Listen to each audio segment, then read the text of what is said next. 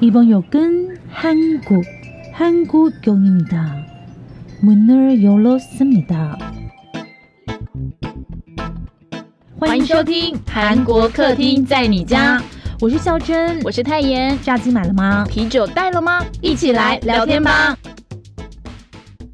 欢迎收听今天的韩国新闻小读报，我是泰妍。今天的日期是二零二二年的八月十五号，又到了非常不想要上班的星期一啦。所以希望泰妍的声音能够让你在上班路上不要那么孤单。期待今天大家都可以快快下班，准时下班喽。好，那在新的读报之前，我们想要跟大家 update 一下，我们之前的读报不是有说八月十五号是韩国的光复节，然后会进行特赦吗？而名单也公布了，如同外界之前预测的，有三星的副会长李在镕以及乐天副会长辛东斌，但是前总统李明博并没有在名单里面哦。那以上我们更新一下之前有读过的最新内容，接下来就要开始今天的新闻小读报。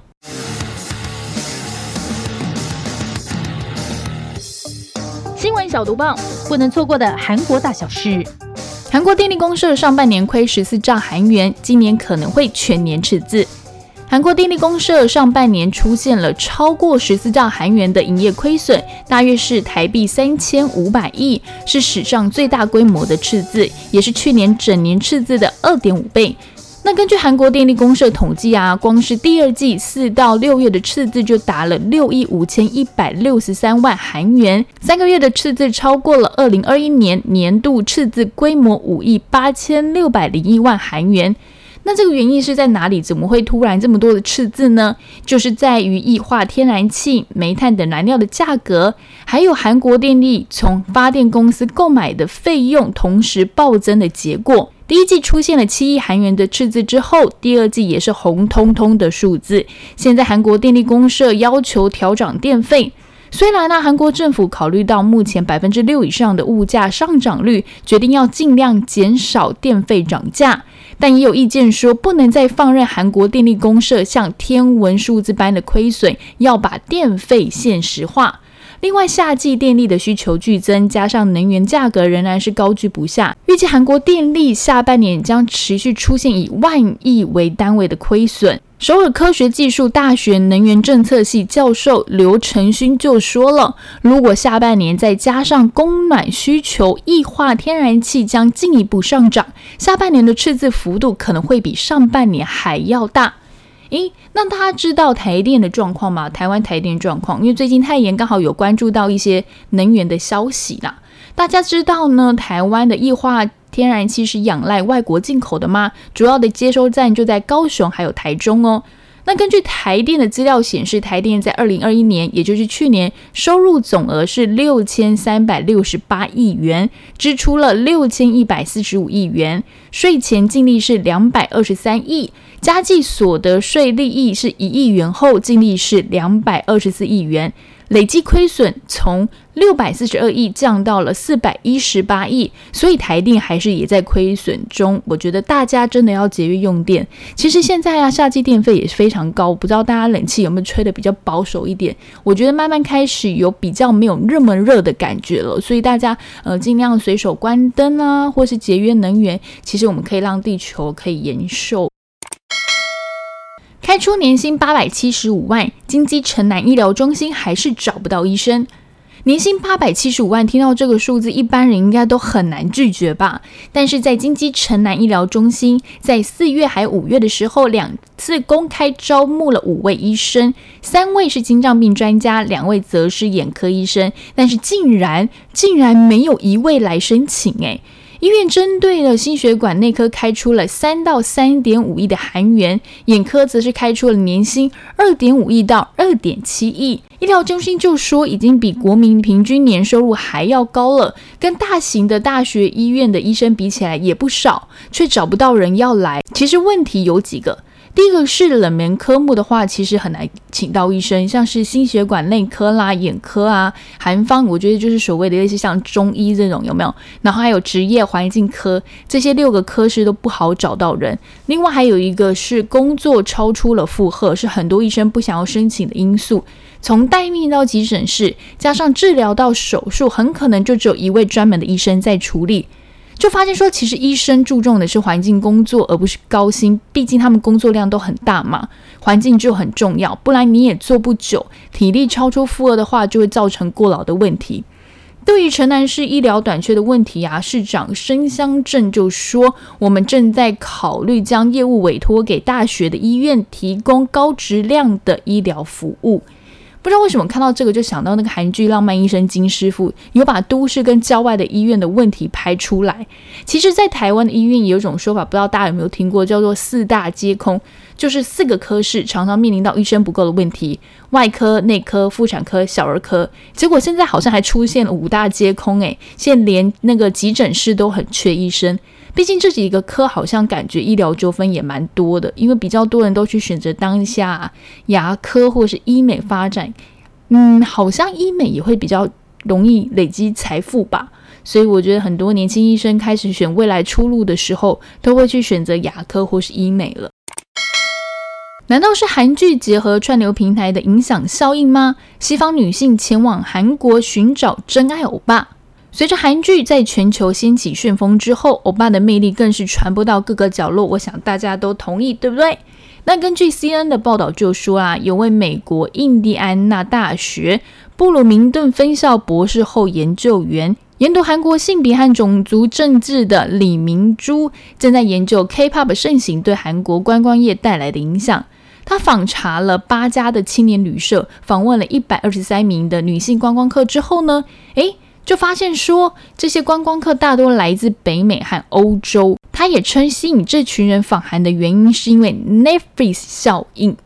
然后他就发现了这一群女生观光客会选择窝在青年旅社一整天，白天呢不是在睡觉就是在看电视，一直要到晚上他们才会外出。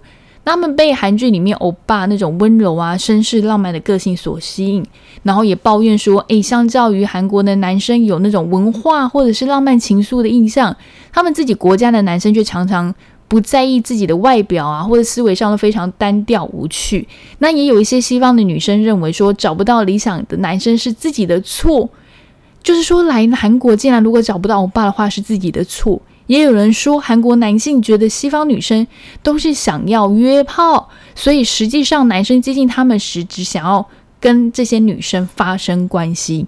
那根据政府统计，在二零零五年的时候，有两百三十万名女性观光客造访韩国，男性则是有两百九十万。那在疫情爆发之后呢？重创观光业之前的二零一九年，我们就讲到是有将近一千万名女性观光客造访韩国，相对于男生只有六百七十万，其实悬殊落差还蛮大的。老实说啦，泰妍也很喜欢电视上的欧巴，帅气多金温柔，可是这种人真的是太少太少了，所以我们才可以在韩剧里面幻想。但是现实生活中真的要理性一点，你这样就转头看一下你的老公还有你的男朋友，这个才是真正的男生，OK？是不是？我这样会不会就是男生粉丝都跑掉，然后孝真就会说：“哎，你到底礼拜一读报在乱读什么？”吴用武真的太强了，韩国政府决定将水族馆饲养的二十一只海豚放回大海。话说，最近大热的韩剧《非常律师吴用武》即将要开始迈进结局啦，里面有很多议题都很值得令人醒思，对不对？那有看的人就知道，其实吴用武在里面非常喜欢海豚，然后在剧中也曾经说过，把海豚养在水族馆就像把海豚关在监狱里面一样。对呀，大海这么大，水族馆有多大，我都知道，你也知道，对不对？大家都知道。那原本海豚的生命可以有四十年，但是养在水族馆的话只有四年，因为他们真的承受了非常非常大的精神压力。随着韩剧在国内掀起讨论度，也让韩国的海洋水产部下了一个决定，决定要将这二十一只水族馆海豚全部送回大海的计划。根据环保团体的说法是说。目前在水族馆饲养的海豚有二十一只，从日本抓来的十六只宽吻海豚和五只来自俄罗斯的白鲸。这些海豚分别是在巨济海洋世界、蔚山鲸鱼生态体验馆、济州水上星球水族馆、乐天世界水族馆里面。而海洋水产部计划首先在明年下半年将两只白鲸送往加拿大政府正在建设中的海洋休息区。因为白鲸生活在冰冷的海域，所以很难像南方的大海豚一样在韩国海域放生。那今后呢，海洋水产部计划通过建立海洋休息区，将宽吻海豚放回大海。嗯，讲到这个新闻的时候，泰妍就有回想到自己在日本冲绳看海豚表演的经历，我对此感到抱歉，跟海豚们说声对不起，I'm sorry。韩国票房开红盘，电影《寒山岛海战》台湾影迷也能看到喽。大家知道韩国电影史上最高票房的是哪一部电影吗？就是《宁娘怒海交锋》，累积了一千七百六十一万次的观看人数，那就是大家常常听到的那种千万电影。最近呢，明良出了前传电影，叫做《寒山岛海战》。上个月底在韩国上映的第一天就空降票房冠军，当天就有三十八万六千一百八十一名人观看哦。到目前为止，累计的票房突破了三十四亿五千万韩元，相当于台币八千六百二十五万，是最近韩国首日表现最好的电影。那这个故事是在讲什么呢？背景呢是在明良海战发生的五年前，当时朝鲜在仁城倭乱爆发后，日军只花下了十五天就夺下了汉阳，让朝鲜陷入危机中。李舜臣将军和朝鲜的水军将以非凡的战略和霸气展开气势磅礴的海战，这个也是非常关键的一战哦。演出阵容也都是实力派的演员哦，像是演过《杀人回忆》《分手决心》的朴海日就饰演年轻时期的李舜臣将军，反派是边约翰饰演的日本将军。另外像是安胜基、孙贤周、金城云、金香启、孔明、朴智焕、玉泽演都是重要的角色。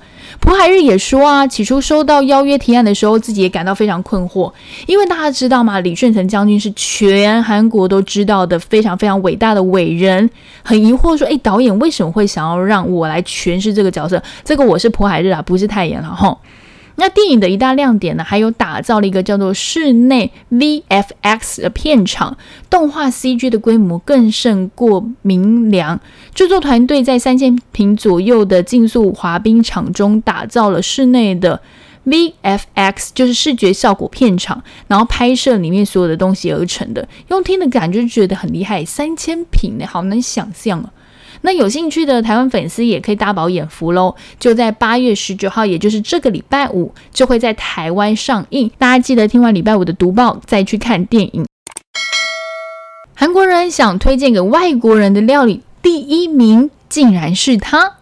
说到韩国料理呢，大家应该想到像辣炒年糕的饭卷啊、泡菜，就我们现在讲的新奇五花肉、海鲜煎饼等等等等，这些我们比较熟悉的料理啦。吼，泰妍本人我呢就非常喜欢韩式烧肉。肖真的话，我想他应该会选择烧酒吧。哈哈哈，他听到的话，因为开始私讯我。但你知道当地的韩国人最想推荐给我们的是什么呢？我们的外国人。我看到排行榜的时候，其实非常非常意外。虽然我有猜到应该是韩国的家常菜，但我没有想到竟然是这一道，就是韩式炖排骨。的确，它真的就是我刚刚说的韩式家常菜，用酱油当做基底去做调味。你可以加牛或是骨的，诶，你可以加上牛或是猪的排骨，还有一些像红萝卜啦、马铃薯这些蔬菜一起下去炖到软嫩。喜欢吃辣的，你就可以多加一点，就很像嗯，在台湾的妈妈家里会做的炖排骨一样，可能料不太一样而已啦。那第二名呢是烤薄牛肉片，然后接下来是新奇烤五花肉拌饭、辣炒鸡排、紫菜炸鸡饭卷、辣炒年糕，竟然排到第十名诶。不知道大家喜欢吃什么，然后我觉得啊，好像礼拜一听完读报，这些也就可以提供给你当晚餐的菜单了，是不是？好，以上就是今天的新闻小读报。嗯，呼吁大家一下，最近的那个新闻读报的收视收听率有慢慢上来，希望大家可以继续锁定我们的频道。现在我们很努力，一周做到两更，那希望大家会喜欢。如果你们有比较想要听更多哪一方面？分类的，比如说政治啦、生活啦、财经啦、科学啦、社会啦这些，你都可以留言给我们。可以搜寻 Facebook 的韩国客厅在你家，或是 IG 的韩国客厅在你家，都可以找到我们。我们都会非常很快速的回应大家。所以你们有想要回馈给我们什么的，或是想要我们再多提供怎么样的韩国资讯给你们，就善用社交软体来跟我们做互动喽。那希望大家礼拜一今天都可以顺顺利利、平平安安，安妞。